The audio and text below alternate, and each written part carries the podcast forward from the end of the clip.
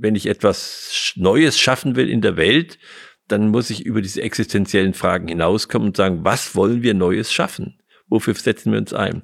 Wofür assoziieren wir uns? Wofür bilden wir eine, eine Sozietät, eine Assozietät? Das ist, glaube ich, äh, wichtig, dass, dass die Gemeinschaften sich das klar machen. Herzlich willkommen beim Gedankengut Podcast mit Wolfgang Gutballett und Adrian Metzger im Dialog zu Fragen und Impulsen unserer Zeit. Schön, dass du dabei bist. Wolfgang, das Bilden von Gemeinschaften war bei dir in deinem gesamten Leben eigentlich mit einer der Kernprozesse. Ganz viele Gemeinschaften hast du mit aufgebaut, äh, hast Grundlagen dafür gelegt und musstest dir immer wieder darüber Gedanken machen, wie du den Prozess zwischen Individuum beziehungsweise das Verhältnis zwischen Individuum und Gemeinschaft organisierst, strukturierst. Und deshalb möchte ich mit dir heute über das Thema Gemeinschaftsbildung sprechen. Und die erste Frage ist eigentlich, eine Frage am Prozess orientiert. Und zwar, was siehst du aktuell, wenn du auf Gemeinschaften schaust? Auf Gemeinschaften, denen du selbst angehörst oder auch Gemeinschaften, die einfach in deiner Umgebung sind und die du von außen beobachten kannst? Ich sehe, dass die Gemeinschaften immer mehr Schwierigkeiten haben. Und äh, ich sehe, dass äh, auch in deiner Formulierung, dass die Frage ist, ich bilde Gemeinschaft, ähm, heute so ist, dass ich in die Gemeinschaft gehe, aber ich bilde keine Gemeinschaft mehr. Also ich kann sie nicht mehr organisieren. Die Gemeinschaft wird zunehmend zur freien Tat eines Menschen.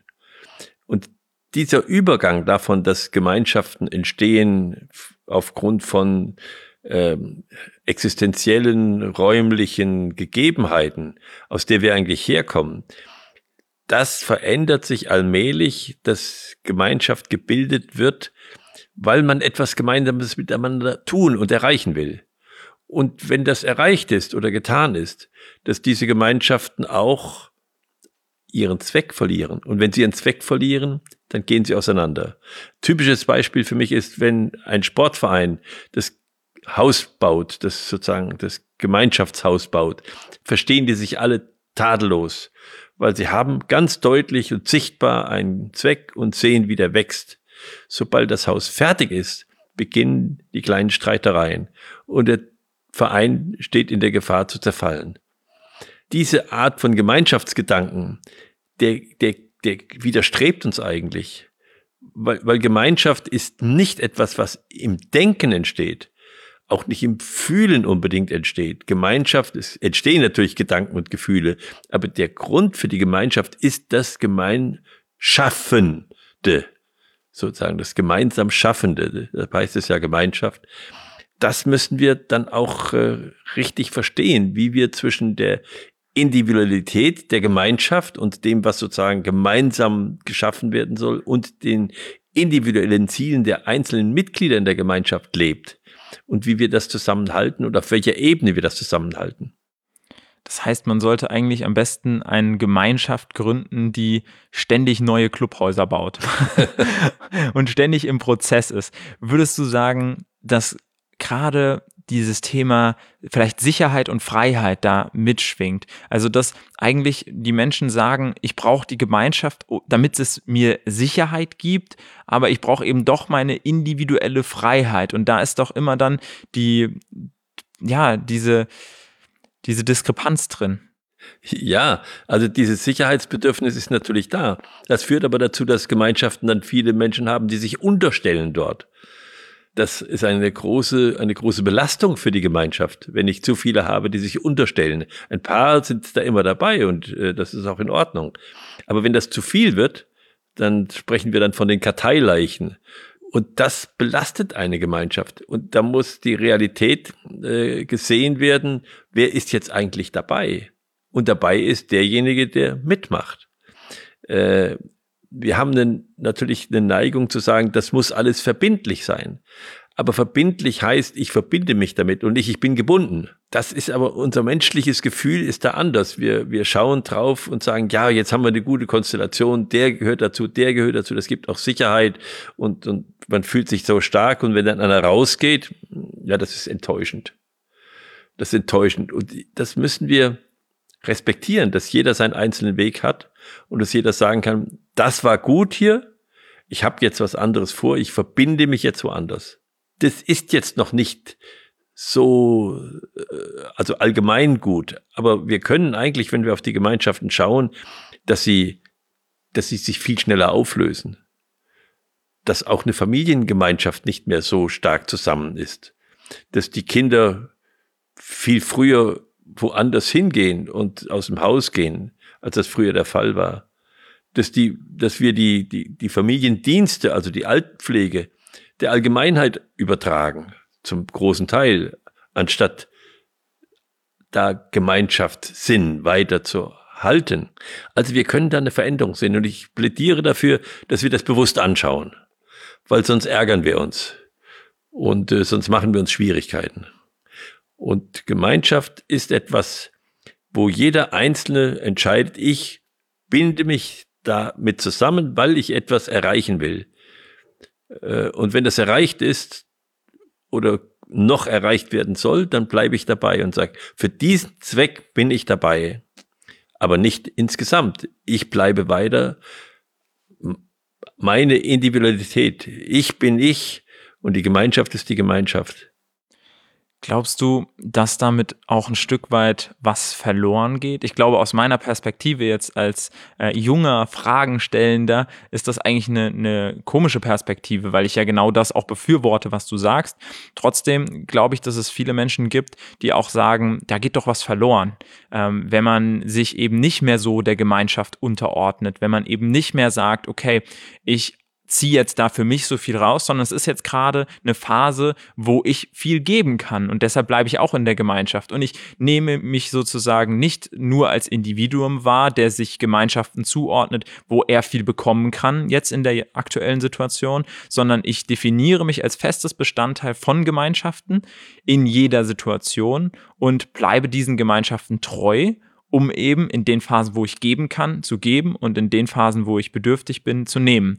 Und wenn diese Gemeinschaften weniger werden, könnte es doch auch sein, dass, ich sag mal, viel Institut, du hast es schon mit der Altenpflege angesprochen, also dass vieles institutionalisiert wird, was vorher von Gemeinschaften getragen wird. Und da ist doch dann die Frage auch berechtigt, können wir da irgendwie ein bisschen gegenhalten oder können wir da nur drauf schauen? Und wenn ja, wenn wir irgendwie gegenhalten wollen, wie könnte das funktionieren? Also es gibt Bewegungen, die dagegenhalten. Ich bin gerade in eine, in eine Gemeinschaft eingetreten, die nennt sich Zeitgenossenschaft. Zeitgenossenschaft. Und ich bin neugierig, wie das geht und was, was mir dort begegnet. Ich, ich finde, wir müssen suchen nach neuen Formen. Aber du hast zwei Begriffe genannt eben in Verbindung mit der Gemeinschaft. Einmal hast du gesagt unterordnen und dann hast du einmal gesagt zuordnen. Und das ist interessant. Es muss vom Unterordnen zum Zuordnen gehen. Das ist genau das, was du sagst. Ich ordne mich dazu. Weil wenn ich mich dazu ordne, dann weiß ich, dass das wichtig ist für das Gemeinsame. Und solange ich diese Überzeugung habe, dass meine Zuordnung wichtig ist für das Gemeinsame, habe ich auch die Kraft, mich zuzuordnen. Sobald das nicht mehr der Fall ist, dann komme ich ins Unterordnen, weil ich habe kein eigenes Ziel mehr.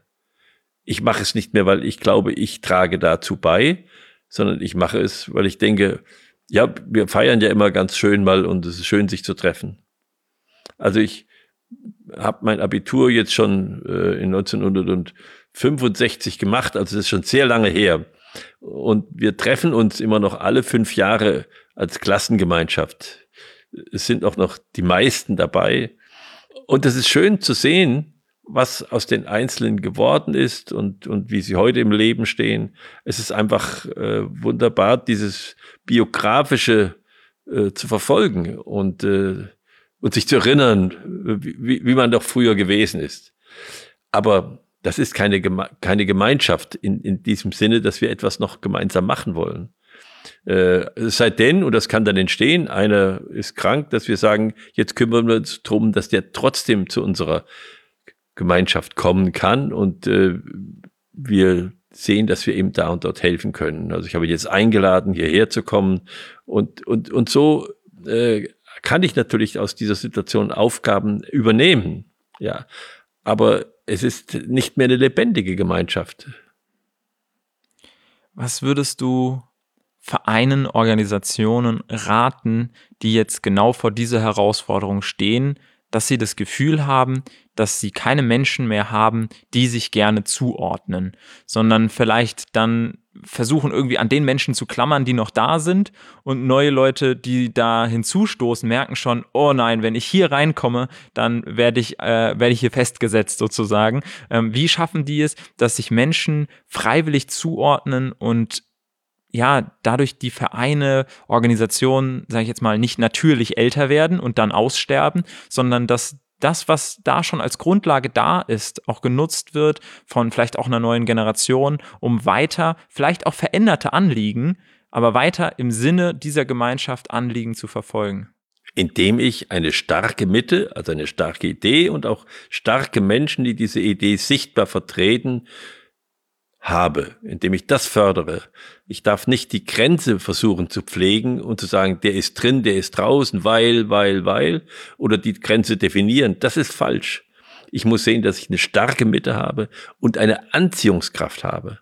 Wenn ich diese Anziehungskraft verliere, dann muss ich auch akzeptieren, dass sich die Menschen verlaufen.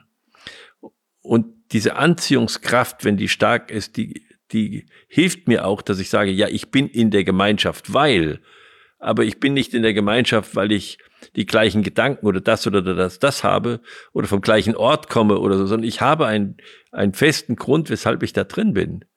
Natürlich begünstigt Nähe und so, so eine Gemeinschaftsbildung und existenzielle Fragen. Es können ja auch ganz existenzielle Fragen sein. Aus denen sind ja mal Gemeinschaften entstanden, aus existenziellen Fragen. Und jetzt wenn ich etwas Neues schaffen will in der Welt, dann muss ich über diese existenziellen Fragen hinauskommen und sagen, was wollen wir Neues schaffen? Wofür setzen wir uns ein? Wofür, wofür assoziieren wir uns? Wofür bilden wir eine, eine Sozietät, eine Assozietät? Das ist, glaube ich, äh, wichtig, dass den Gemeinschaften, dass die Gemeinschaften sich das klar machen. Und damit werden sie freie Gemeinschaften.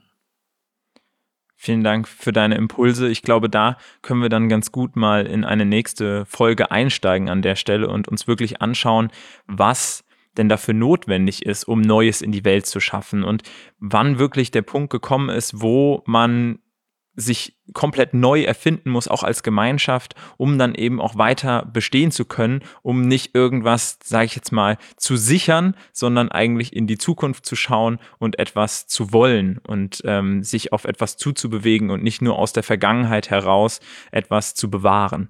Vielen Dank dir für deine Impulse. Vielen Dank dir als Zuhörer, Zuschauer, dass du wieder mit dabei warst. Schau gerne unsere Folgen auf YouTube, auf dem Gedankengut YouTube-Kanal oder bei unterschiedlichen Podcast-Plattformen sind wir auch vertreten. Also sei gerne auch bei der nächsten Folge wieder mit dabei. Wir freuen uns.